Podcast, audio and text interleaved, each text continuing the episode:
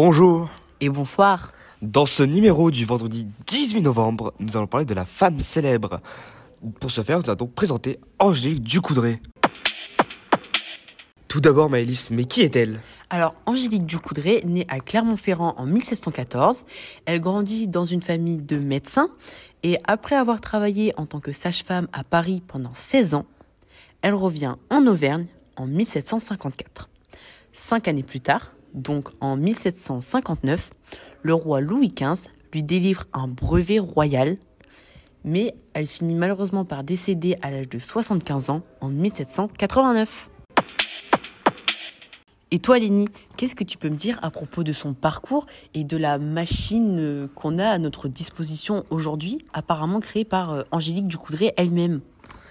Après son retour en Auvergne, elle forme les matrones. Oui, celles qui pratiquent les accouchements. Suite à ça, elle publie un livre sur l'art des accouchements, justement. En 1759, elle joint la pédagogie à la pratique et la théorie. Elle crée donc un mannequin obstétrique, la fameuse machine, de taille réelle, consistant en la partie inférieure des femmes, une poupée de nouveau-né, et des pièces annexes reposant fidèlement l'anatomie féminine. Suite au brevet royal, lui autorisant à donner des cours dans le royaume, celui que vous avez parlé juste avant, et pendant 25 ans, elle sillonne la France. Elle aurait formé plus de 5000 femmes, avec donc ces fameuses machines. Mais alors Maëlys, dis-nous, est-ce qu'avec ces fameuses machines et cet enseignement, est-ce que Angélique a eu un réel impact sur la société? Alors tout à fait, cette femme a eu un véritable impact considérable sur la société. En effet, les élèves initiés à s'entraîner durant une formation de deux mois ont contribué à la réduction des morts infantiles grâce à la diffusion de ces techniques. Sa renommée fait que des chirurgiens perpétuent son enseignement. Ces mannequins pédagogiques témoignent de l'essor de la médicalisation de la naissance en Europe à partir du siècle des Lumières. Sa lutte donc contre l'ignorance des matrones de la campagne française est véritablement remarquable.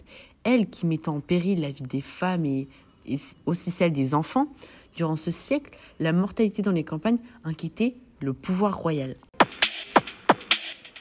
Mais Dileni, est-ce qu'on n'expliquerait pas pourquoi nous avons choisi cette femme en particulier pour le numéro d'aujourd'hui?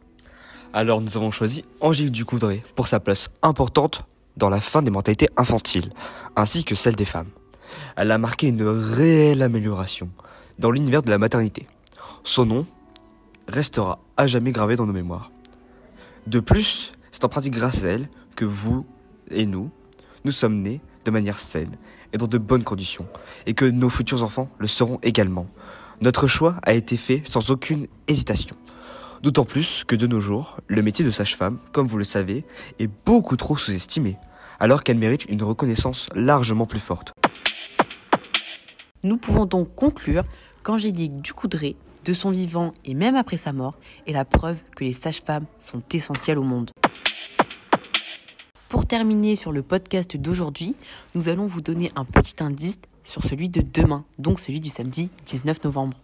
Demain, donc, nous allons parler de Frida Kahlo, une artiste peintre renommée que vous devez sûrement connaître.